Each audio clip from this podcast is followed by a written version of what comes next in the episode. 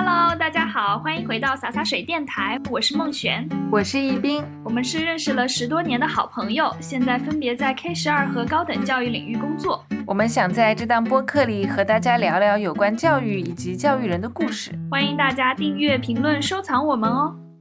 今天特别开心，请到蛋姐，蛋姐是伴侣犬行为管理师。然后我是怎么知道蛋姐呢？因为我们有个共同的朋友。我在他的朋友圈里面看过蛋姐的视频，那一次是讲为什么小狗会叫，是因为它晚上睡觉的时候没有睡在笼子里面，它就睡在一个很开阔的地方，它就觉得不安全，白天就叫嘛。然后我看完那个视频，瞬间理解了为什么我喜欢睡小的床。对，很多幼犬，因为他们在刚生出来的时候那一窝，他们是挤在一起的。就是小狗跟小狗是挤在一起的，就是那它们这样会更有安全感。那它们被人抱到家里面以后，会突然到一个什么地方都没有了，就是什么东西都没有，没有依靠了。然后我也希望睡一个很挤的地方。我观察了啊，我们之前养了一只小狗，我给了它笼子，给了它一个厕所，那个厕所是用围栏围起来的，然后它跟厕所中间有个缝隙。刚好能挤下它，它其他地方都不睡，就睡那个缝隙，就是能够刚好容纳下它的这个地方，它才去睡。很多人以为狗要那种很大的地方，觉得说它需要大一点，它需要空间多一点，因为人经常不在家嘛。那人不在家，他就希望狗能够自由活动一点。那给了它搞了一个大围栏，好，它在围栏里面，它就是睡不着的，它就是走来走去，走来走去，走来走去。它它可能睡在这边睡不下去，不舒服，一换一个地方。他没有支撑点，就是不安心，对，不安心，就是慢慢过渡。他得先习惯独处，这这其实是慢慢培养独处心理。你说小孩也不可能一直一直直接给他一个大床嘛，也是根据这个小孩的尺寸给他一个婴儿床，然后慢慢换成儿童床，再换成大床，都是要过渡的。但是现在很多人喜欢偷懒，他喜欢一步到位。他包括他养只小狗，他就想这个狗以后能长到一百多斤，我直接给他买个一百斤的那个大笼子给他住，对，一步到位，这是很很多问题出现的原因。其实我们听友们可能不知道，我们现在现场是有蛋姐带来的三只狗围在我们身边，这也是我们第一次经历这样子的录音的场景，就非常的可爱，然后同时又可以现场看到蛋姐在怎么规训这些狗。包括之前一斌也给我分享了蛋姐的视频，然后我也看了，就发现你的整一个理论体系它是非常清楚，你会从狗的它的生理的一些结构开始讲起，然后慢慢的去梳理应该怎么样去对待。然后我们现在年轻人也是很多人他会觉得说啊我不想养娃了，然后就会有很多人去养狗，但是其实养狗可能也不会那么的容易，对不对？对，养狗其实就是养小孩，因为。它是一个活的生物，它不是说像我买辆车，我只要加个油，然后坏了去修就好了，那个是死的，那个就是哪里坏了修哪里。但是狗是活的，它是有思想的，它是有心理活动的。然后人他会把这个狗就自然而然觉得说它是个它是个狗，对，它是个动物，他就不会去想要了解它的心理。就按照人的心理去，哎，我想你怎么怎么样，你就能怎么怎么样，不可能。他而且他们狗是听不懂人说话的，都包括我们训练，其实都是在建立一个条件反射。他不是说真的说我能够说一声做，他就能做，他就能懂什么是做，这是训出来的。那训的前提是我是有一个跟他的建立，而不是说我靠嘴上是吼啊，我跟他说啊，跟他讲道理啊，这是没有用的。我一定要让他我说做的时候，他完成这个行为，这才能建立条件反射。很多人他没有任何的行动，就是嘴上说坐下坐下坐下，那狗不听或者说不听，就听不懂或者说不想听，他就会不做，那他就会觉得这个狗笨，但其实不是这样，是因为你没有完成你的目的，你只是说了，但是你没有做到。我们要让他做，我们要让他真的坐下。我们才能结束。比如说，他刚刚站起来，我就拍了他一下，坐下了。好，这个是我的目的。对，而且蛋姐刚才讲到的这个，就是你的这个职业的名称，其实我们也是第一次听到这么专业的哦。我们之前就觉得说，哎，是不是训犬师训犬师？但你刚刚讲到是伴侣犬的这个行为，现在还只是行为管理师。我们后面会出现心理心理咨询师，因为他很多问题，对他很多问题，他的行为是通过心理出来的，就是行为反馈的是心理嘛。但是很多人他只看得到行为，所以说我们现在还只是行为管理，就是他怎么怎么样了，我教你怎么怎么样去纠正他。但是我们后面的问题是，他为什么会出现这样的行为？一定是有什么样的心理才导致这样的行为。好专业，比我想象的专业很多。真的，其实跟教育学是很类似的。对，这其实就是教育。所以我说，我是我们其实就是在做幼师。对，那蛋姐可不可以先跟我们大家去科普一下，就是你们这样一个职业，平时会做一些怎样的工作呢？比如说，我们接到一只狗开始，我要跟家长对接，我要告诉他这个狗每天要怎么照顾，每天的三餐要怎么喂，每天什么时间遛狗，然后呢？我要怎么管理它，让它像现在这么安静？我要能够让它跟着我到各个地方去，都能够保持这么稳定的状态。然后这些都是我们要反馈给家长的。但是这个因为是流浪狗，流浪狗它是有救助人的，我会反馈给它的救助人。我们每天对它做了一些什么训练？不是光是网上看到的什么？哎，我教你怎么让它就用吃的啊，我让它坐下。握手、打滚，我们不是这样子，我们更多的是让他以一个稳定的状态去接受这个社会，因为他毕竟是要跟我们出门的，只要出门就是出社会。那出了这个门以外，你会遇到邻居，你会遇到上下楼的邻居，你会遇到其他楼的邻居。然后呢，邻居有的会怕狗，有的会喜欢狗，有的可能自己养狗，那你们会一起遛狗。但是这个就是一个复杂的社会环境。可能我们人习惯了，但是狗它刚跟我们一起生活的时候，它看什么它都是害怕的，或者说它看什么都是好奇的。它会它会干嘛？哎，有个人要来摸我，哎，我也上去，哎，我要我要我要你摸摸这样子。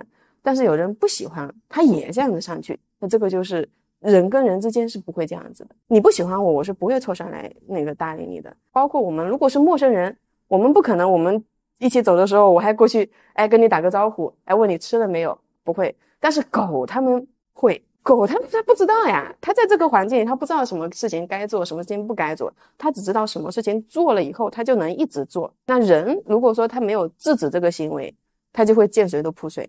嗯，那现在的人是因为他养了狗以后，他不知道怎么去制止这些行为，比如说，哎，你人都说不要让狗扑人，不要让狗凶狗，不要让狗咬人，怎么做？我们现在教的是怎么做。我真的想到很多跟小朋友很像的地方，比如说有很多小朋友刚出去的时候，他们就会一直哭，见到生人就会哭，其实他们也是害怕。对。然后家长就会呵斥他们，因为也觉得没面子，就感觉自己小朋友好像见不了其他的人，其实是他们有一些需求没有得到满足，或者说他们也不知道怎么做，然后家长家长也没告诉他们。其实家长就只需要跟小朋友说：“你安安静静坐在这里就没有事情了，就可以了。”但是他只知道说，no 不可以，不行，他不会告诉你怎么做。对，所以这个是问题。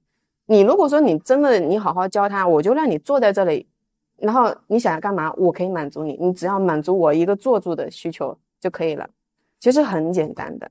就让让他们稳定下来，其实是很简单的一件事。我觉得蛋姐刚刚说的还有很有意思的一点，就是那个社会化嘛。我又想到学校其实就是一个社会化的过程，因为学校里面你会遇到家以外的人嘛。比如说你在家里面，可能大人都让着你，但其他小朋友可能不会让着你，你就慢慢知道怎么样跟其他人相处。包括学校里面会模拟很多的情境，其实这都是一个社会化的过程。其实就跟。狗狗是一样的，它出去到不同的场景，本来它都是在家里面，然后它出去散步啊，它出去咖啡厅啊，怎么怎么样，都是一种不同的适应。然后它适应了，它可能就学会了。刚才你们讲到，就说狗狗就像小朋友一样，我就突然想到，其实我们听到很流行的一些把不同的。品种的狗拿出来比较，说这个智商相当于几岁？所以比如说边牧，今天在现场边牧就是智商非常高的代表，对吧？我就想问一下蛋姐，这些智商的分级它是有科学依据的吗？是可以被信任的吗？它这个智商的排名是训过以后的智商，就是比如说我同样的一个指令，它的反应是什么？它的反应是什么？它的反应是什么？他们通过这样子来的。比如说我刚刚跟他说，我说做。他会立马做，但是他聪明在什么？他会一会儿就起来，就他没有心眼的话，他就会一直坐着。就是边牧，它聪明在什么？它聪明在小聪明，对，它有心眼。所以这个东西它其实不是说养狗越聪明越好的，反而越聪明人会越累。本来只需要吃喝拉撒睡，但是当它有了小心眼以后，它会盯着你，你什么时候要干什么事情，我会先你一步。比如说我知道你要出门了，我先你一步，我守在门口。但是这个是人跟狗长期生活在同一个空间下形成的自然规律，就是我们到点下班是一个道理。但是人就会觉得，哎呀，这个狗好聪明，哎，我好喜欢。然后慢慢慢慢的，狗发现它支配人，反而人会喜欢它这个行为，它就会慢慢变成人的主导。就是我们现在是管理狗的行为，怎么管理呢？就是我说什么你才能做什么，我没有说之前你不能做，那这样子我才能够，我带你去任何地方你都能够稳定。但是现在很多狗为什么不允许出现在公共场所？都是因为人不知道怎么管理狗导致的。他带狗出门，希望狗能够见社会，能够学习东西，能够玩。但是呢，这个狗是一个什么状态？疯、乱或者叫，影响了别人。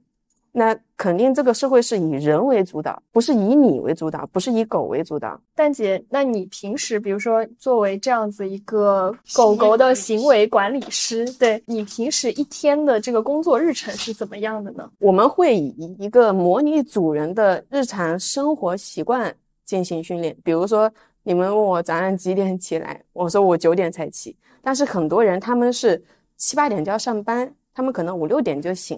但是五六点就醒还要更早，这个狗醒的会比人还要早，它就会叫，很痛苦，人就会很焦虑。我已经要，我有那么忙了，我还要上班了，我还要遛你，你还要叫，就是你不老实。那我做的是什么呢？我做的是让它顺着我的时间，我没起来，我没遛你之前，你是不能有任何动静的。那训的是一个服从心理，然后包括我带你出门，你要跟着我随行。我们一起走，你不能超过我，你不能拽着我在前面走。那我们慢慢一起走呢，那我就能走更多的路，而不是我会觉得说我被你拽着，我就不想走太多路。我们赶紧上完厕所就回家，因为走多了我也累，这个狗也被拽着，然后我也会担心它会不会挣脱绳子，很有可能很多狗挣脱绳子了以后叫跑丢了，叫不回了。我看过蛋姐很多随行的视频，嗯。就是好像有不同的阶段，就一开始的时候，呃，训练狗，包括你的狗，好像会一直看着你在走路的时候。对，因为我们要先训一个叫回，就是我在任何时候我一叫，你会哒哒哒哒哒跑回来找我，而不是就是现在的很多人都是被狗牵着走，然后这个绳子是不敢放的，一放这个狗就跑掉了。我们要训练的是。我哪怕放了绳，你也是跟着我走的，无绳随行。就你看这只狗，它是自己跟着我回上来的，不是我牵着上来的。就这几只，如果我训到一定地步，它们都是这个状态。因为我们的要求就是你不许跑丢，就是这是为了保它们的命的。很多狗它们跑丢了以后找不到了，那它找不到的下场有好几种，但是都是死，要么是被车撞死，要么是饿死，因为没有吃的。那要么是什么呢？被人抓走了，可能养一段时间，可能觉得不合适又扔掉了，这也是。还有一点，可能人家不懂，送到了派出所，派出所是不会管的，七天内没人领走就直接安乐掉了，就是这样子的。那蛋姐除了早上就是遛狗的这个日程之外，会下午比如说给他们安排一些课程这样子吗？会啊，就是我们会。出去训一下散班交回，出去训一下那个随行坐定，这些就是模拟主人的日常。我带你去买菜，我带你去超市，你在门口等我，我进去买完你回来，然后你还在门口等。那这种上课一般是一对一，还是会一起一个小班一起上？有没有好同学示范这种？呃，正常的话是一对一，因为多了。呃，正常的话是。一对一，因为多了你，怕影响别人，也怕我们自己的狗。如果说有一个乱，它就会带着别人一起乱，所以正常是一只一只的训。那训好了，有规矩了，我再一起带出来。看到你的视频里面，好像应该是家里面会有很多狗同时在一个空间里面，是吗？对。那如果是这么多狗在一个空间里面的话，它们会不会有的时候就是此起彼伏的那种？这个要看家里如果来人了，这些狗可能会叫。但是正常我在家里面，他们不敢叫，因为我说的服从心理，它不单单是说我什么时候遛，什么时候那个你等到什么时候，还有一个就是你不许叫。因为叫也是影响人跟社会的一个关系。如果说你家狗叫了，别人不开心了，投诉你了，对吧？那我们尽量保证我们能够文明，尽量保证让它能够陪我们久一点。那我们就是让它安静一点，不要让它叫。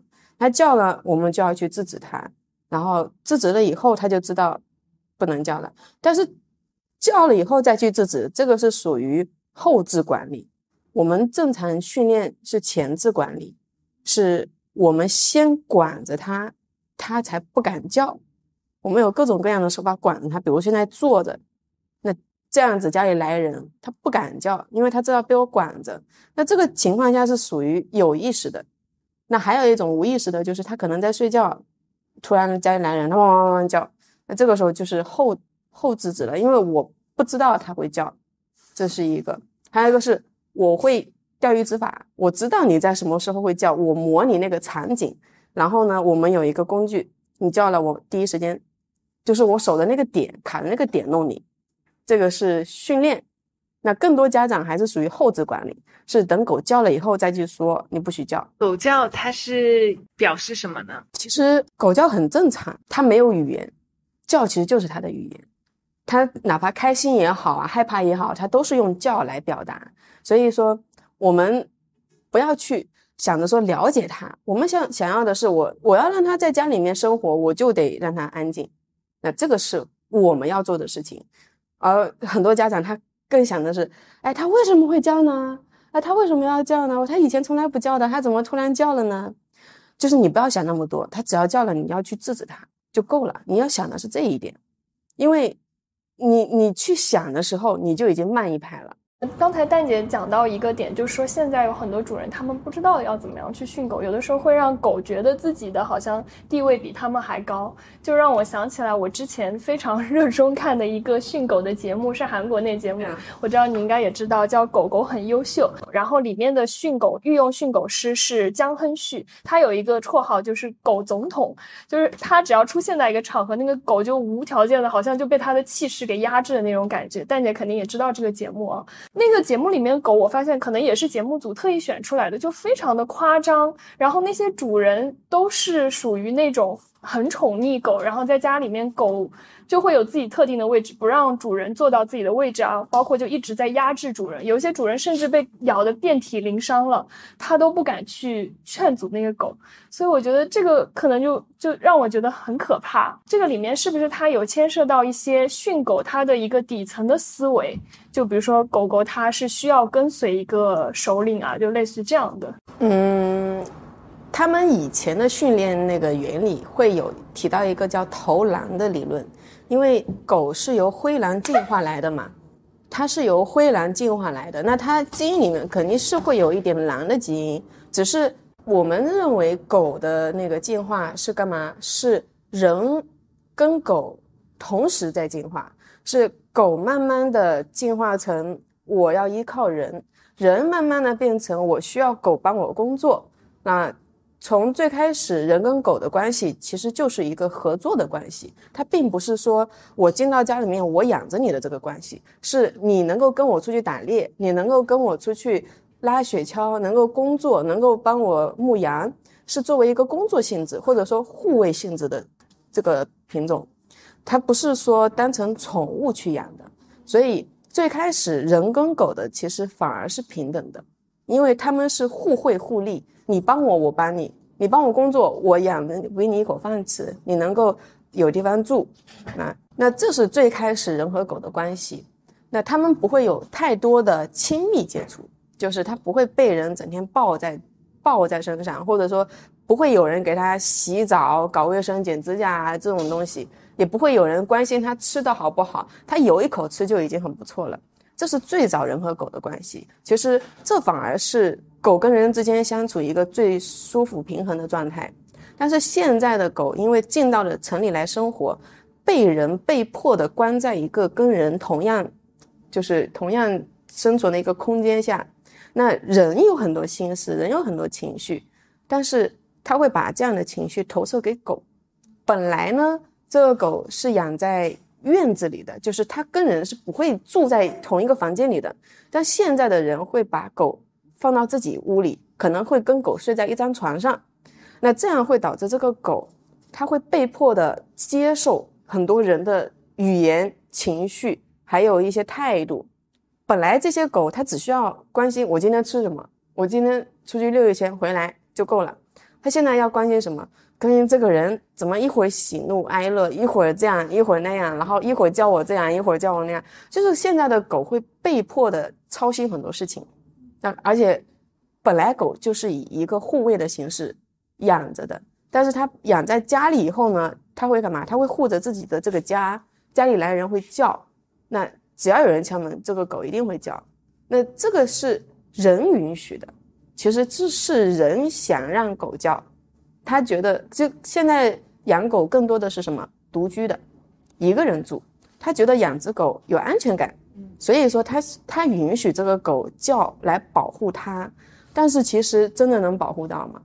对不对？我们现在这个社会的安全，它是不需要靠狗来保保护我们的，而是我们反过来，我们要保护它，我们要担心它会不会跑丢。很多狗它散养，门一开冲出去跑了，那我们要保护它，我们是要让它安定下来。那现在为什么说人和狗的关系错乱了，变成了狗主导人了？是因为我一个人，我所有的情绪情感我都投射给它了。它没有地方释放，它没有地方发泄，它就只能发泄到人身上，也就是你说的把人都咬了遍了。那为什么狗把人咬遍了，人都没有想过要抛弃狗？这一定是人的心理有问题，对不对？因为正常人他是不允许狗咬的，哪怕你咬到我，我要么训练，要么把你丢掉，都会有。但是我不可能说允许你一遍一遍的伤害我。那这是为什么人人会被狗伤害？也是人允许的，对不对？对，就是这个规则可能当中秩序非常错，而且我觉得韩国它也是因为我们之前其实也聊到，韩国是一个人口在急剧减少的国家，就。大家基本上说出去 婴儿车里面推的都是狗，所以韩国人可能对狗的那种感情也是更加的深刻。对，嗯，就是他处在一个也是社会变革的阶段，所以狗也是进入了一个不一样的社会。而且是不是有点像那种亲密关系里面受虐跟施虐的那种状态，就也无法离开。是的，就虽然是我离不开你，对是我离不开狗。那蛋姐你自己之所以就是成为这样子一个职业的狗狗行为管理师，它的一个起源是？起源是因为我本身我从小家里就养狗，我们在农村乡下长大的，我是看到农村乡下的狗的那种舒适的状态，它们跟人就是一副我出去种田种地，你跟在我后面走，然后我回来你回来，或者说我出去干干事情的时候，你自己出去溜达。就是人跟狗之间不会有太多的联系，但是狗不会离开这个家，狗不会离开这个环境。它出去玩的再疯再野，它知道回家。这个是我看到的那个环境。因为我小时候上学，我我们是山里嘛，重庆山山路。然后我第一次到那个我就是亲戚家里面住，那个叫我的姨妈。我姨妈家里面有只就是像这样的小白狗，但是比这个大一点。农村的土狗会大一点，然后。我就养了它三天，第三天它跟着我送我到学校，这个是我没有想到的，因为我我我不知道狗会这么忠诚，但是很多时候又是因为其实我没有太关注它，我只是在它吃饭的时候喂了它一次饭，连喂了三天，它就认我当主人了，这个是呃很多人想要的，就是忠诚，他喜其实养狗就是希望狗忠诚，然后他就送我去学校。因为那个时候学校都是小孩嘛，刚开始我去的早，就没什么人，人多了这个狗就害怕逃了，连送了我三天，第三天第三天人太多了，小朋友太多了，给他吓到，后面就不敢不敢来送我，但是我回家他会迎接我，那这是我看到的狗跟人的状态，是我不需要操心它大小便的问题，我不需要操心它遛狗的问题，我只需要我回家我就看到它，然后它会跟我互动，就是这样一个状态。但是我会做我自己的事情，我会我要上学，我要做作业，我我也要出去玩，小朋友也要跟小朋友出去玩。但是它跟狗唯一的互动，其实就在吃饭那个时候，我给它喂点吃的，然后就没了。但是这个狗它能够这么忠心的跟着我。是因为它也有自己要做的事情，它把自己的事情做完了以后，哎，它发现你会对我好，那我也对你好，这是一个反馈。就是现在的人为什么喜欢狗呢？因为人有人跟他一旦互动起来，他就一定会给你反馈。他是喜欢你也好，讨也好，他一定会有一个反馈。但是为什么很多人选择养狗不养猫？因为猫没有反馈，猫不会说你摸它，它跟你亲啊，跟你嗨呀。甚至它可能还会挠你一下，对不对？但是狗是，哎，你你跟一天聊天，哎，它尾巴就摇起来了，哎，它跟你特别好。人想要的是这样的状态，但是呢，这样状态多了以后，狗就接受不了了。尤其是在城里面，它其实是一个官多饭少的环境，它没有那么多办法去可以调节它自己。我就是我到上海了以后，就发现这边的狗跟我想的是不一样的，这边的狗变成了。很多人遛狗都是被狗拖着走的，因为我享受过狗跟着我的那个情况，包括我们家里面的人，呃，不单单是一只啊，农村家家肯定是家家户户都有狗，那家家户户都有狗，那家家户户跟狗的状态都是我不需要牵你的，我走我走到哪你跟到哪的。但是现在就是变成我看到的是人被狗拖着走、牵着走，甚至很多人会丢狗，找不到狗，还有什么护食啊、大小便啊这种问题，这就是。我看到的，其实我很想养狗。那个时候，在我还没养它之前，我很想养。但是我发现这个环境好像不对，跟我想象的那个我要的那个环境是不一样的。我要的不是这样子的，在家里面拆家呀，或者说我要被它拖着走的那个状态。然后我又接触到了动物救助的圈子，我了解到，原来上海每年有将近四五万只狗被安乐，而且这些狗大部分都是宠物狗。它不是流浪狗，是宠物狗，是被人遗弃的狗。然后被人遗弃以后，可能有人举报，哎，这边有只狗，或者说有人捡到，送到派出所都有都有的。那为什么会有这么多狗被遗弃？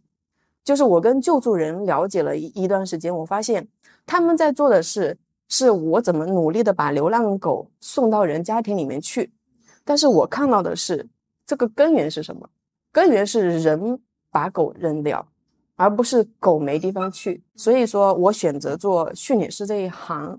我们要做的是，你养了狗以后，你先不丢掉，才能够有，才能够减少流浪狗的概率，而不是说我努力的在背后给这些人善后。我今天在豆瓣上看到一个，就是讲他们家的狗，其实他们家是也是呃乡下那种房子嘛，但旁边是一条河的，所以它其实没有什么地方是大小便。但是他说他们家狗就处理的特别干净，首先先会拉到离自己家最远的地方，然后过几天等它的这个屎风干了之后，它就一脚踹到河里去，所以他们家超干净。河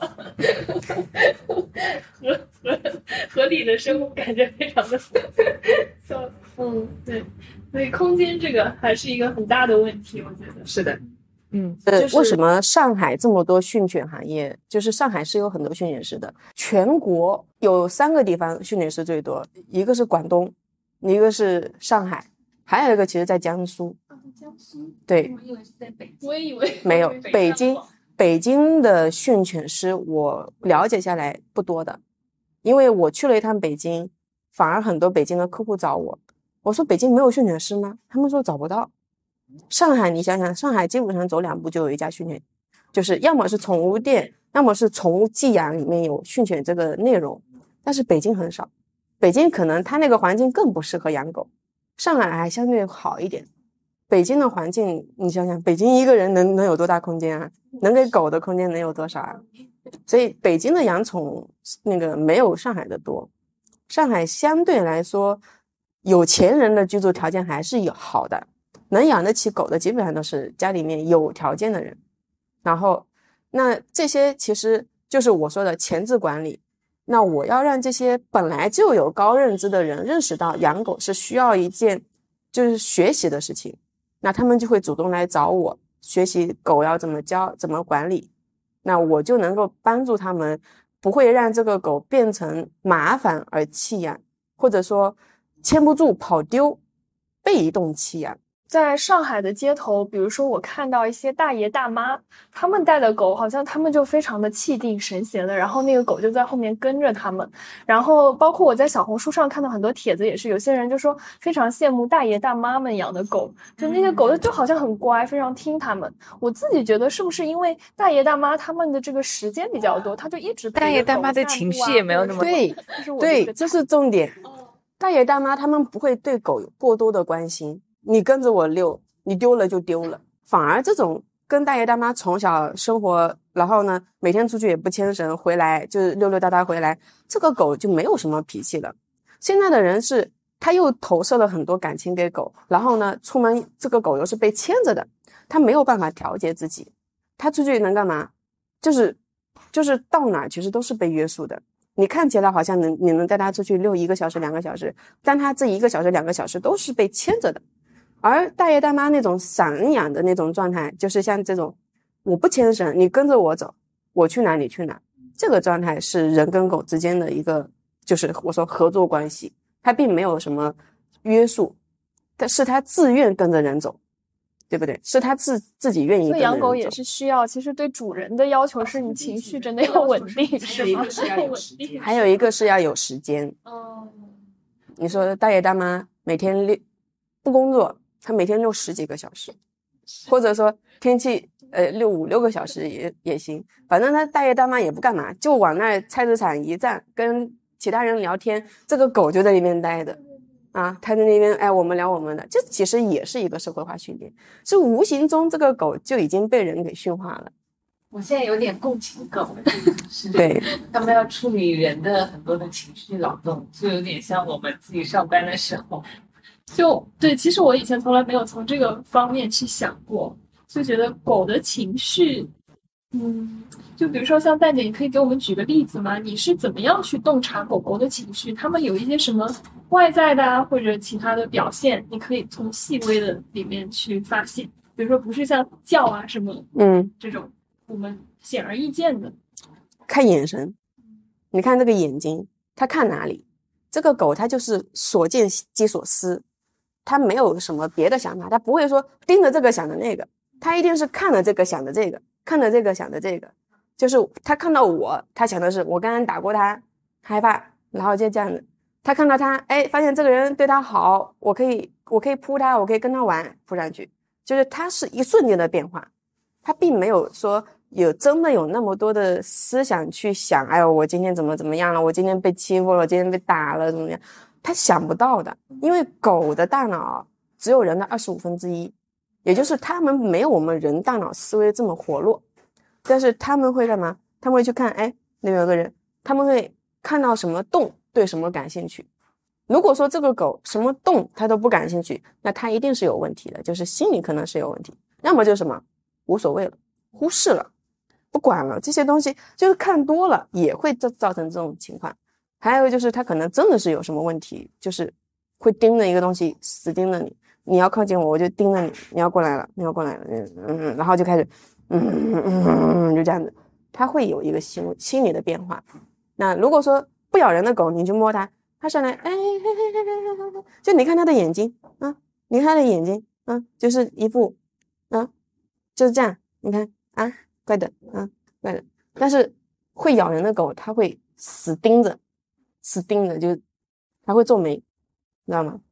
盯着你，那就恶狠狠。对，其实就是看眼神，你都不需要去知道他们什么情。你看这个狗的眼神干嘛？还盯着外面，哎哎那边有东西，哎那边有东西，哎那个那个这个状态啊，他想出去玩儿啊。边牧就是什么动追什么，所以他会追车，他会追电瓶车，他家里人听我的，去有电瓶车的地方就训坐定。让他坐着看这些车过去，然后它现在就相对不会那么去追。有一个心理的变化的话，狗它会有这种性格啊，这种气质的区分吗？比如说，这个狗它可能通过训练了，它会诶有一些社会化的这种行为，但是其实它会不会性格内在的还是会在那？对，性格是改不了的，我们只能改变的是让它统一管理，就是就跟上课小朋友，你在上课的时候，你看你就能看到这些小朋友下面有很多小动作了。听课的他就是认认真真听课，他不听的他就是动来动去，动来动去，特别活络。那他但是呢，我们要给他的一个规则就是，你给我在教室里坐着，那他坐着的时候，他干什么都行，对不对？其实上课就是在管理了，就是在教育了。之前有个视频就是讲内向的狗聚会，蛋姐看过吗？没有，没有，你说一下。啊，就是由于有一些主人觉得自己的狗太内向了，不跟别的狗玩，所以办了一个专门内向狗的聚会，结果一个个狗就都站在很离彼此很远的地方，他们并不交流。对，所以就说是不是对跟人一样也有内向的外向？对啊，就是一样的。呃，内向它可以，它可以慢慢的调节成外向。就是其实你看蛋挞，它就是很内向的狗，它的行为都是慢慢来的。已经不见了蛋挞，就在这，在这。好的。然后它这个东西，我说我能让它听我的，但是呢，我改变不了它的性格。它性格它就是那样，就是。哪怕我们让它再开心再开心，它也开心不到哪去。但是很容易外向的狗就是没干嘛了，就已经先嗨起来，就先自嗨了。这个是自嗨的状态。嗯，我要是把绳子一解，它就是满场跑了。这个是管不住的。就是我们只能说，外向的狗我管多一点，内向的狗我管少一点。就是不需，就是还有个问题是，很多人觉得啊，狗是不是需要社交？就是。狗虽然是群居动物，但是呢，它没有必要做一些无效社交，也就是没有必要去跟一些陌生的狗去认识。就我们遛狗，很多人喜欢，哎，你对面牵了个狗，我对面我也牵了个狗，我们俩闻一闻，打个招呼，没必要。就是我刚才说，我们不可能走在马路上，我跟一个陌生人，我去问，哎，你今天吃了没有啊？今天怎么样啊？你工资多少啊？你公的母的？常见场景，嗯所以内向的狗它为什么有时候狗跟狗之间闻着闻着会打架会咬，就是因为我本来不想接触，你非要让我接触。由于有一些主人觉得自己的狗太内向了，不跟别的狗玩，所以办了一个专门内向狗的聚会，结果一个个狗就都站在很离彼此很远的地方，他们并不交流。对。所以就说是不是对跟人一样也有内向的外向？对呀，就是一样的。呃，内向它可以，它可以慢慢的调节成外向。就是其实你看蛋挞，它就是很内向的狗，它的行为都是慢慢来的。已经不见了蛋挞，就在这，在这。然后它这个东西，我说我能让它听我的，但是呢，我改变不了它的性格。它性格它就是那样，就是。哪怕我们让它再开心再开心，它也开心不到哪去。但是很容易外向的狗就是没干嘛了，就已经先嗨起来，就先自嗨了。这个是自嗨的状态。嗯，我要是把绳子一解，它就是满场跑了。这个是管不住的。就是我们只能说，外向的狗我管多一点，内向的狗我管少一点。还有个问题是，很多人觉得啊，狗是不是需要社交？狗虽然是群居动物，但是呢。它没有必要做一些无效社交，也就是没有必要去跟一些陌生的狗去认识。就我们遛狗，很多人喜欢，哎，你对面牵了个狗，我对面我也牵了个狗，我们俩闻一闻，打个招呼，没必要。就是我刚才说，我们不可能走在马路上，我跟一个陌生人，我去问，哎，你今天吃了没有啊？今天怎么样啊？你工资多少啊？你公的母的？啊 常见场景。嗯。就好像跟小朋友也是一样的，对不对？就是现在，哎，你必须打招呼，然后有的时候要在大人面前表演才艺啥的。对，因为大人大人之间也不会说，我给你唱首歌吧，就是会让小朋友去那个。所以其实也是人的情绪，包括他有点可能有点尴尬，他就把这个瞬间放到狗的身上。是。哦，我我从来没想过，就是狗在这个时候也会觉得有一点尴尬，哎，这个还挺神奇。内向的狗，它为什么有时候狗跟狗之间闻着闻着会打架、会咬？就是因为我本来不想接触，你非要让我接触。那那是不是外向的狗其实它的训练难度就会相应的大一点？就我要操的心会比较多。你看三只狗，我只管它，对不对？因为它最乱了，它最坐不住了。它就是一副我我不想在这待，我要出去玩那种状态。你要让它在草坪上跑，它能跑一两个小时都不累。那小时候，比如说它小的时候，你可以看出来它的性格是怎么样的吗？有没有一些什么分辨的因素可以让我们哎，就同一个场景，就比如说出门，有的狗出门，它会哎呀出来了，我要出门了，我要出去了，就开始冲在人前了。有的狗会干嘛？我要出去了，我不要出去，我不要出去，就被人拖着出去。会有这这是一个区别，还有一个就是我跟他说话，他看不看我？我跟他说话，他不看我；我跟他说话，他就会看我。我就做，最好就是他是听指令，一个是听，一个是他等会会反过来偷瞄我，看我会不会打他。就是我们这同一个手法呢，我们能看出来两个狗不同的心理。你看这个狗挨揍了。没有反应的，刚没 做什么就挨揍啊！啊，这个狗是我敲上去以后，你看状态明显不一样，是不是？同样是挨一挨一棍子，这个狗它就会这样子。这个狗，我们有必要跟听友解释一下，刚才蛋姐在我们面前现场演示了，她是打了。边牧这只小狗狗一下，然后边牧就坐在那里，完全一动不动，没有任何反应。然后另外一只狗狗就有一点害怕的往旁边走了几步。就这这样子，两只狗的性格其实非常明显，对不对？我们在现场可以看到。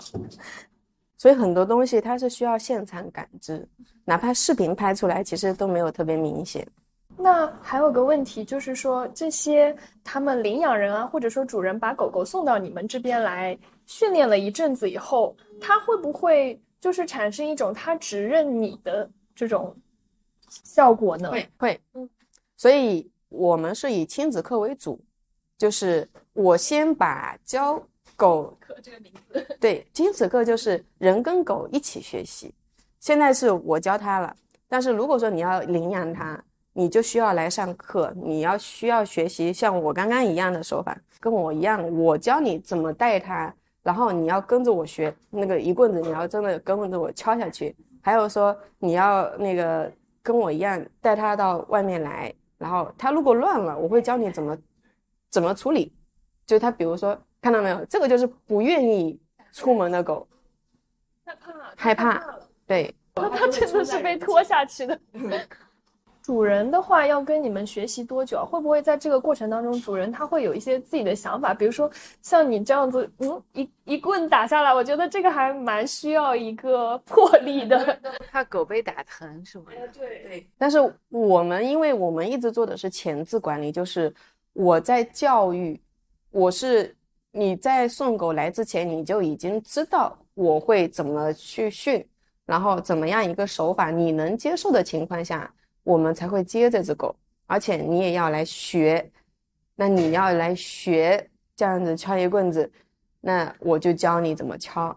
那这样子至于会不会敲疼呢，是另外的事情，因为这个东西就看你想不想管。你要是想管，你这一棍子一定敲得下去。你要是为了他以后着想，对不对？而不是说我担心他扑人，但是我又不知道怎么去制止他。然后我又舍不得打这一棍子，那这样就不是我的客户。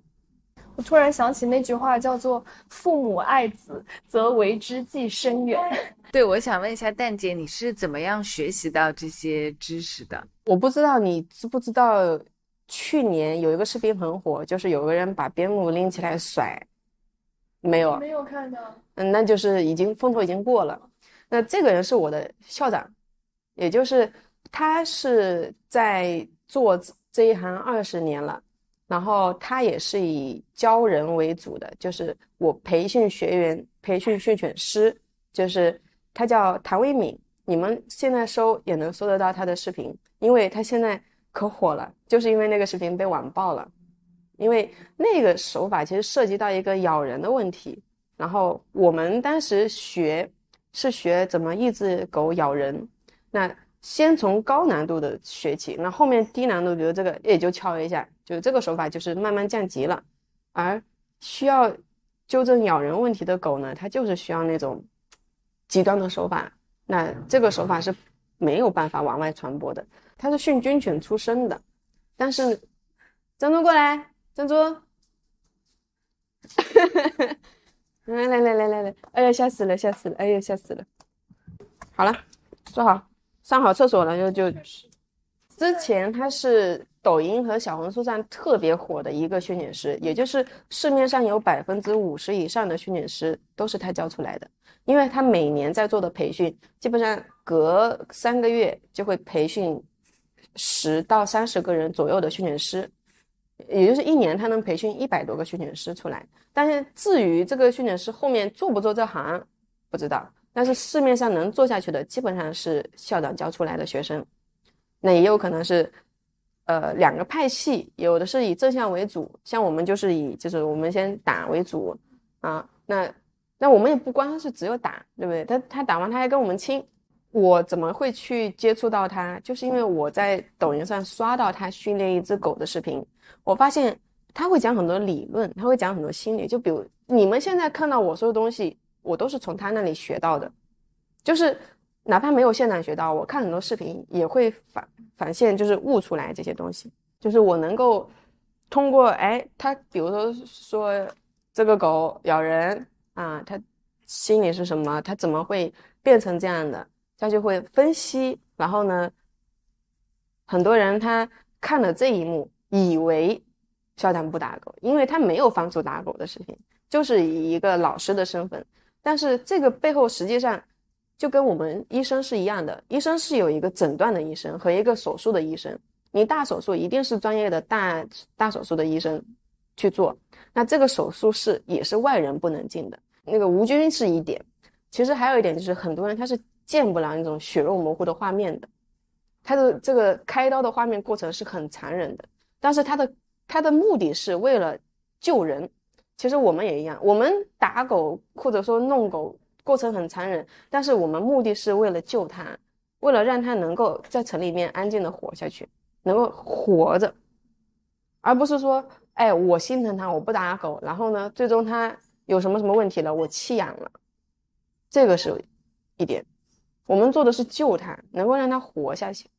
那很多人他就只看得到面上你在打狗，或者说你在虐狗，他们只看到了这一点。就包括你能刷到那个校长那个这样的这个这个视频，其实也是一个训练的手法。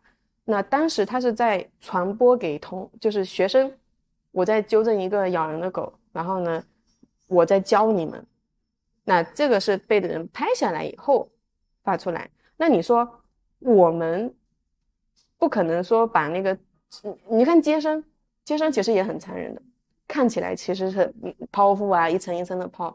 你说你把这个，你不分前因后果，你就是说这个人在剖，这割他肚子，对，就是你不讲前因后果，你就放一个手法，是很不讲武德的。确实，但是你讲到这个咬人的狗，突然发现我看的那个韩国节目里面也是，好像有好几次那个训犬师就被狗给咬伤了，或者节目的人。那蛋姐，你在就是从业的这么多年里面，有没有遇到过一一些比较惊险或者说难去驯服的狗？我就第一只狗被咬的比较狠，就是第一次没有经验，然后后面接下来我是以前置管理为主，就是我不接咬人的狗了，我接的是这种普通行为的狗。为什么呢？因为咬人的狗它要它会上升到一定的等级，它才会变成咬人的狗。那我们要做的是预防它变成咬人的狗，而不是等它咬人了我再去纠正。像很多男生他就喜欢挑战一些咬人的狗去训，比如说你们能刷到男训犬师，他们都是训一些啊护食、咬人啊嘎这种狗。但是你会看到我的视频里面相对平和一点，我的理论会比较多，因为我更多的是为了让这个狗不咬人，我们怎么提前预防，怎么提前干涉进去。你看这个狗状态，它其实它就是会有咬人的倾向，因为昨天我测过了，它在家里面它不护食，但是呢，男主人蹲在它面前，它会这样子。饭是我给你的，为什么你要凶我？对不对？这个其实是很多人他们觉得说狗护食，我要去纠正的一点，那他们不知道怎么纠正，所以就自己在网上看一些训犬师的手法，可能瞎搞。但是最根本的原因是。缺少管理，平时没有管理，平时让这个狗很自由、很自我，哎，开开心心玩好了。到吃饭这一点，我需要你听我的，不许护食。就我就盯着这一个点，所以这也是导致狗护食的一个原因。那是不是需要在狗比较小的时候，就是送过来训练会比较好？它是不是长大以后，它的某些行为模式其实就会有点难改？就像训练，也不是训练啊，教育人一样，从小的时候，我训练说多了，对，是这样子。就是刚开始第一个阶段训练，其实就是狗刚到家，训一个大小便和一个猪笼子不叫，其实就够了。那两到四个月就主要是让它稳定。那四到八个月是它出门的时间，那这一个时间其实就是可以开始进行社会化训练了。不单单是说送到我这边学，是你养了这只狗，你要学习怎么去管理，而不是说把狗送来我这，我教你，我教的是人，我教的不是狗。所以说我们教的东西不同，我教的是你提前在四到八个月之间把狗的一些问题提前制止住了。那后面也就不会发展成严重的心理问题了，所以我是尽量不接咬人的狗的，除非说这个狗真的是家里面的人没办法搞定，我可能接帮帮个忙接一下，但是那种已经咬人多次的那种恶犬嘛，我是不接的，因为那个涉及的手法会更深，也就是不能播的那种画面，然后呢手法会更残忍，然后且狗要经历的东西更多，那。狗要经历的同时，人也要经历。是你人把狗养成这个样子的，那你就要跟我一起学，你怎么让这个狗不咬人？你能够接受，我就教你。你要是接受不了这个画面，接受不了这个过程，这个狗我也就没办法了。因为这个狗我训好了，回去以后还是跟你生活，那你不知道怎么操作，这个狗该咬还是会咬，一样的。那大概什么样子会发展成人做了什么？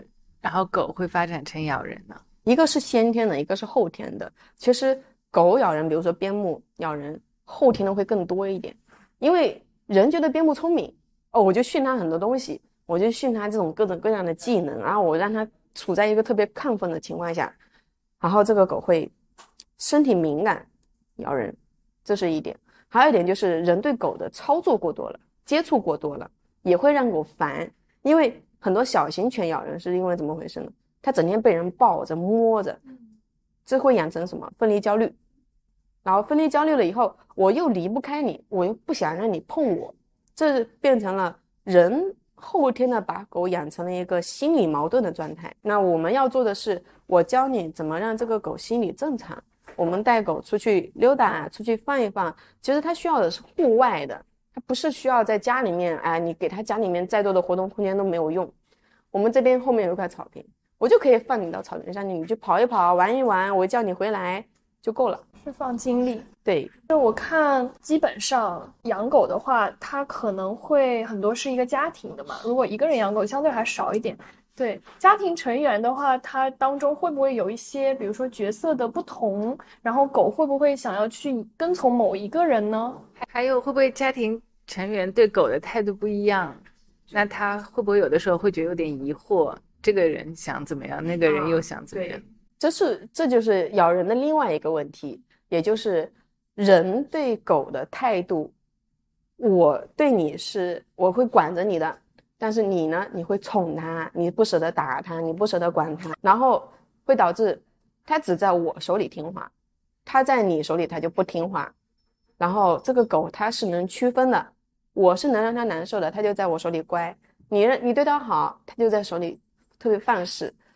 人越多，这个狗的心理越复杂，也就是人是被狗影响的，啊，狗是被人影响的。对，狗是被人影响的，就是我们家里有三个人，就会有三个性格的狗。它在我这是一个样子，在你那是一个样子，在你那是一个样。就我说，它看到我，它想起的是我这个人。他看到你想起的是你这个人，他就会把我先忘记，放到后面，先看到的是你，也就是他的世界里面，他可以同时存在多种性格。那我们比如说，是不是训狗的话，也是需要，或者说管理狗的话，是不是也需要家庭成员之间，哎，我们要统一一个行为模式？其实就跟小孩一样，如果说是爸爸负责打，妈妈负责宠，一定会出问题。你必须是统一管理，必须是。我在管的时候，你要配合我管，然后他不听你的，你也要我也要配合你管，这样子小孩才能够在家里面是一个稳定的状态。如果说这个狗在家里面啊、爸爸在，那我就老实，妈爸爸一走我就嗨了，这个就会导致小孩子的一个性格会变得很极端，是一样的。太像了，包括之前讲到说放养，就会比较好一点。然后你一直跟这个狗在一起，也会出很多问题。其实跟养小朋友是一样的。对，所以我现在听下来，我觉得养狗真的是一件需要，就是它有很多前置条件，比如说你自己的心理可能也需要做好准备，然后一些时间的安排、精力的安排，然后家庭空间的安排，可能所有的东西你都要先做好准备。嗯，对，可能大家都期待用狗来解决一些自己的问题，比如说自己觉得很孤独啊什么，但其实你还得准备好了之后才能够很好的养狗。现在的问题就是国内跟国外对狗的态度是不一样的。国外他们会对养狗人有很多要求，比如说你养狗之前你得上学，然后你养狗你要怎么怎么怎么怎么养，会有人专门教你的。你不是说你有钱你就能养的，他们要考察你有没有这个条件养狗，然后你养了以后不能弃养，他们有明文规定，你不能弃养，你弃养了以后会要么是罚款，要么是就是反正是会对人有一些处罚，然后他们会强制的让狗注射芯片，你我能找得到你是这个狗是谁的主人是谁的狗，那国内就没有，国内的问题就是你只要有钱你就能养，那现在是国内把小孩激得特别厉害，小孩就是鸡娃嘛。啊，他他在养小孩之前，他一定是有很多准备的。我要准备这个小孩以后要读什么学校，读什么小学，读什么中学，读什么大学，就人会帮小孩一步一步的安排下去。然后到人到了狗这里，会突然的放松，会变成了什么？哎，我本来对我的小孩已经很严厉了，小孩已经过得很苦了，狗就算了吧，我就不管了，就会变成这样子。然后也就是导致很多人养狗，他养出问题的根本原因，他不是不知道管。他是不想管，他是不想去做这件事情，他觉得狗嘛活着开心就够了，他可能把这种想让另外这个他教育的对象活得开心这件事情寄托在了狗的身上。像二二胎一样，有的人就是大宝就管得特别严，二胎就完全不管。对，所以二胎会比大呃老大会更更坏，更聪明，更精一点，他知道。你对我好，你对他不好。我还想问一下蛋姐，就是你刚刚说到训犬有不同的流派嘛？那你可以介绍一下不同的流派吗？有专门这样子的，比如说我们市面上的现在宠物店，他们训练还停留在单一环境下，就比如说我们我不出这个门，我只在这个环境里训练，那这样的训练的问题就变成它只在这一个地方听话，那他们也基本上是只用正向的，就只用零食。那没有零食，这个狗可能也会不听了，嗯，这个是问题，这个是第一个训这个训犬行业的问题，是大家以为训狗好像是只能用吃的训，你们是不是也这么以为？对，就觉得好像他做的好了就给他那个，但是做不好的话也不知道该怎么办，对，也不想打他，不忍心，嗯，还有一个是人会把狗就是共情嘛，其实就是共情。啊，觉得说打到他身上打的像打到我身上一样，但是我们要做的是，我要完全的跟你这个狗脱离开来。我要做的事情就是为了让你以后变好，而不会共情到我身上，觉得说打到你身上痛在我心。嗯，我们不能这样，因为我们一旦这样想，就会害了它，就会让它变成以后出去会凶人咬人的狗。然后还有一个流派是什么呢？是属于你在网络上能刷到很多各种各样的训练师。有专门负责解决咬人的狗的训练师，有专门负责那种讲道理的训练师，他就他就什么都不管，就跟你讲道理。跟狗吗？就是跟人讲道理，说，哎，这个狗怎么怎么怎么样？但是呢，他不解决问题，他会说，哎，这个狗有什么什么样的心理？哎，这个狗人一进来就叫，然后这个狗怎么怎么样？他会跟你分析。但是他不帮你解决问题，这也叫 训犬师吗？之前还有人看，现在没有人看了。就是你会发现我的粉丝会慢慢慢慢往上涨，就是那那种那个大家都知道嘛，心知肚明。那成年人看多了以后，大家就知道什么是对的，什么是错的。那他就会，他的粉丝就会慢慢慢慢往下掉，他就会急。那急了以后，他要想有流量，他就只能喷我们，说他们不打狗，我们打狗，他们不打狗也能解决问题。就他们的 logo 就是 slogan 就是不打不骂，让狗狗狗变乖。这个好像很能符合当下的年轻人养狗的一个想法，就觉得对我要对它很好，像对孩子一样。我希望我能够不打不骂，它也能够教好，快乐成长。对，那这个你能解决，但是需要大量的时间精力。现在城里面的人最缺的其实就是时间，他能够放到狗身上，一天不超过两个小时，两个小时都好奢侈哦。对，因为他们有自己的事情要干，还要上班，还要睡觉，还要玩手机。嗯，还要遛狗，你说其实很忙的，然后你还要让他花很多大量的时间精力去纠正这个狗的一些长期的问题。我我有的人你连一天都忍不了了，你不可能说我能够想着纠正你这个东西，我能够忍半年，不可能。那我们做的是，我能够快速的帮你解决问题，我能够快速的让你先看到狗的变化，然后你再慢慢慢慢的去时间操作，慢慢去巩固它。而不是说，我跟你说，哎，半年以后就好了，一一岁以后就好了，这个就是讲废话了。有时间谁会把狗养出问题吗？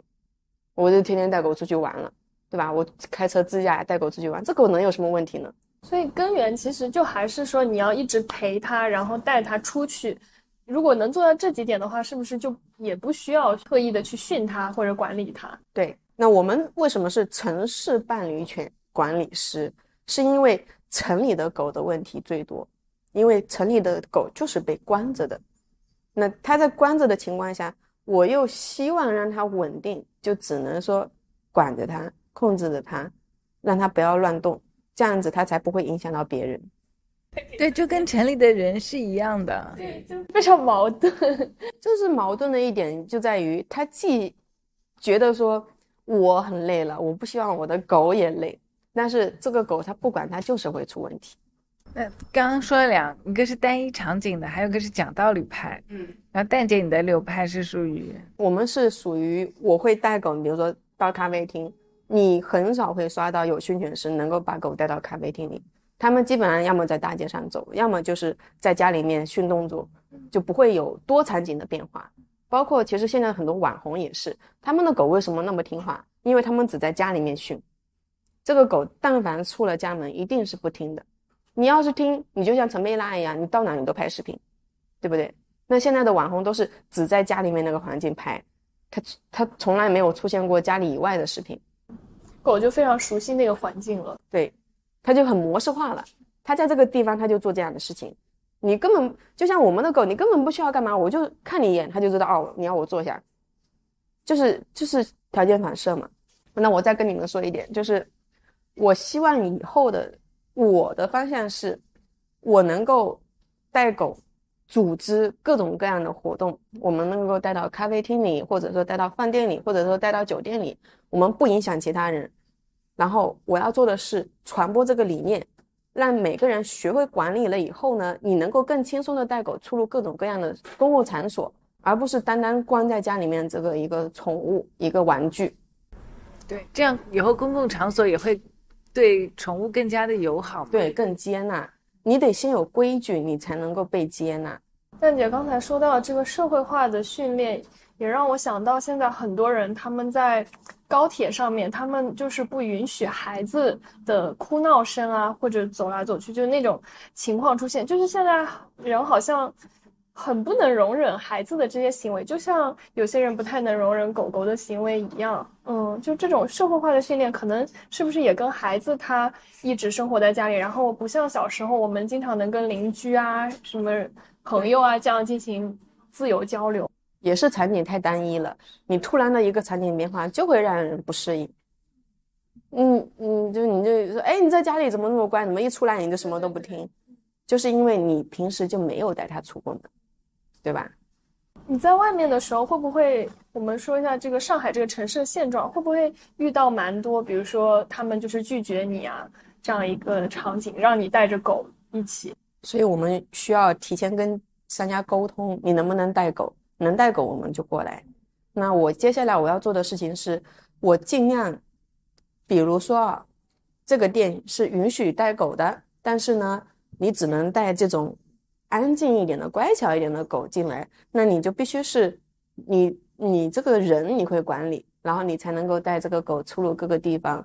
其实上海它现在对宠物包容其实是蛮大的，它其实很多地方都可以带，但是由于一些狗它管不住。然后就本来可以带狗的地方变成了不能带狗的地方，而不是说人家想排斥狗，是人没管好狗。那我现在要做的就是，你只要能管好狗，我就可以跟商家谈，我们能不能带狗过来聚会啊，或者说玩啊，或者说你允许我们带狗进。我们要做的是这样子的事情。那慢慢慢慢的，大家也就知道啊，原来。我把狗管好了以后，它能够跟我出门，哎，它能够跟我进咖啡厅，它能够跟我去这样那样的地方，是这样子的。那蛋姐有没有什么推荐的？比如说城市里面的伴侣犬的品种啊，或者说大家在选择狗狗的适合新手。哎，对，我觉得很多人现在就会想要去养一些。漂亮的漂亮的网红的狗，因为我自己感觉我们在国外的时候，我是可以在街上看到很多很多不一样的狗的。但是在国内呢，就是基本上对柯基、柴犬，发现大家选择都非常的同质化。柯基、柴犬、边牧，城里啊，我不建议养狗。本期节目的核心，因为为什么我们要训它？其实就是因为这个环境导致的。其实对他来说不是特别友好。对。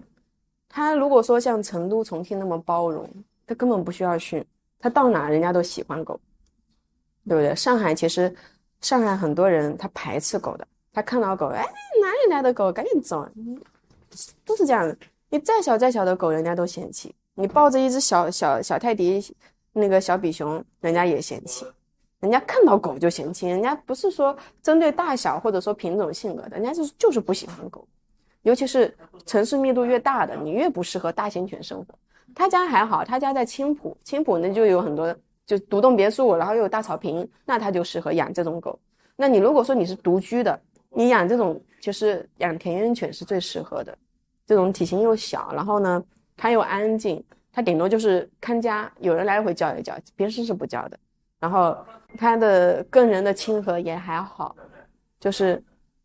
你在国外能看到的，其实很多都是流浪狗那种，或者说串串那种不同的，你长得长得不一样，都是都不是不是人为配出来，是是野生配出来的，然后被人领养了。但是他们不一样，他们是被遗弃的。然后他是就是我我家狗生了一窝狗，我把它遗弃了以后，被你捡到了，你救了它，是这个是这么来的。中华田园犬是不是总体来说性格啊各方面都还算比较适合陪伴人的？它可能对人的需求没有那么大，没有那么多的条件去散放狗的。其实养个小土狗就很合适了。它的运动量需求也不大，边牧需求量就大。所以他们养边牧的一定是不能养在家里面环境的，没有用。就那个环境就是。你人也觉得压抑，你再多一条狗，你更压抑。你还养这么大的狗，但是很多人养之前没有想到啊，就是想养。我们上门看到很多家里面可能自己都不够住，还养只大狗放在家里，笼子都没地方放，所以他们就希望散养。但是散养了，你又没时间去遛狗。你散养在家，它一定会拆家，一定会大小便。最后一个问题，想问一下蛋姐，比如说你最想要告诉养狗人家的一句话是什么？我们在上课的时候，我们每个视频都会有一句话，叫做“没有教不会的狗，只有不会教的人”，这是核心，人是核心。是你如果说没有足够多的时间去做这件事情，你就尽量不要去养。因为你养了，你就得负责一辈子。你不是说，哎，我一时兴起，这个狗可爱，我把它抱回家。你没有想到过以后这个狗有很多很多问题，你是需要去解决的。那如果说你解决不了，你就只能干嘛？只能丢掉了，给别人养，或者说弃养，或者说什么，或很多那个安乐都是主人亲自送到那个地方去安乐的。其实这些狗它是没有选择的。是被人带到了城里来的，包括现在很多宠物繁殖的，他们也是被迫生下来，然后被人挑选了以后，就当做一个商品去买卖的。国外是不允许这样子的，你国外是不可以把狗变成商品买卖的，不能允许活体繁殖的。哦，这样的吗？对，我以为那些品种都是从国外过来的。他们是从国外过来的，但是他们是有要求的，就是不是说你想你想花钱买就能买得到的。那我经常看到有的什么赛级犬，然后他们还有选美比赛，那个就是只注重狗的外貌了啊，然后就是长得好看，但是呢，这狗他们有，他们就是属于工作犬了，他们要花大量的时间去训练，要去做一些动作，要去训一些竞技技能，然后呢，选美就是让狗站在美容台上站个五到八个小时，就修毛、剪毛，然后测它的体型，然后脸型、身形比例，这个是就纯属像国内的选美小姐大赛了，它并没有什么任何实际意义，顶多就是说这个狗外貌基因好，但不不代表它性格好。但是这个狗如果说能够通过这么多时间去消耗它的精力，它其实也没有什么问题了。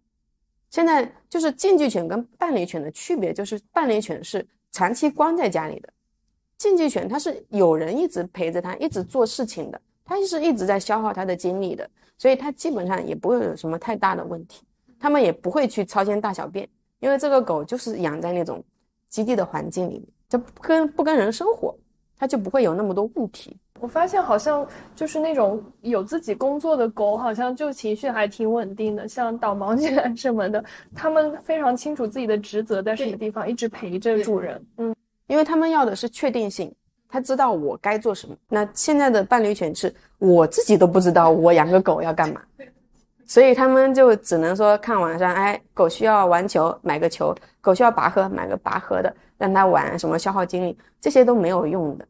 消耗精力一定是要做确定的事情，比如说我现在就确定让它在这边安静的待着，它确定待着没事，它就会它就能稳定。但是这个狗第一次刚来的时候，就是特别紧张，特别害怕，要逃啊，一直叫，一直叫，一直叫。今天这个状态放松的状态是不一样的。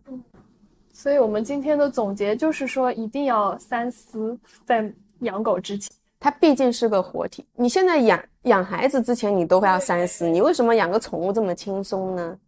就养孩子，大家就是退却了，然后反而把养狗这件事情作为一个另外一个选择，其实又导致了很多嗯不一样的悲剧。因为人你不能弃养，嗯，而且人是可以脱离人生活的，狗不可以，狗脱离了人生活，它是活不下去的。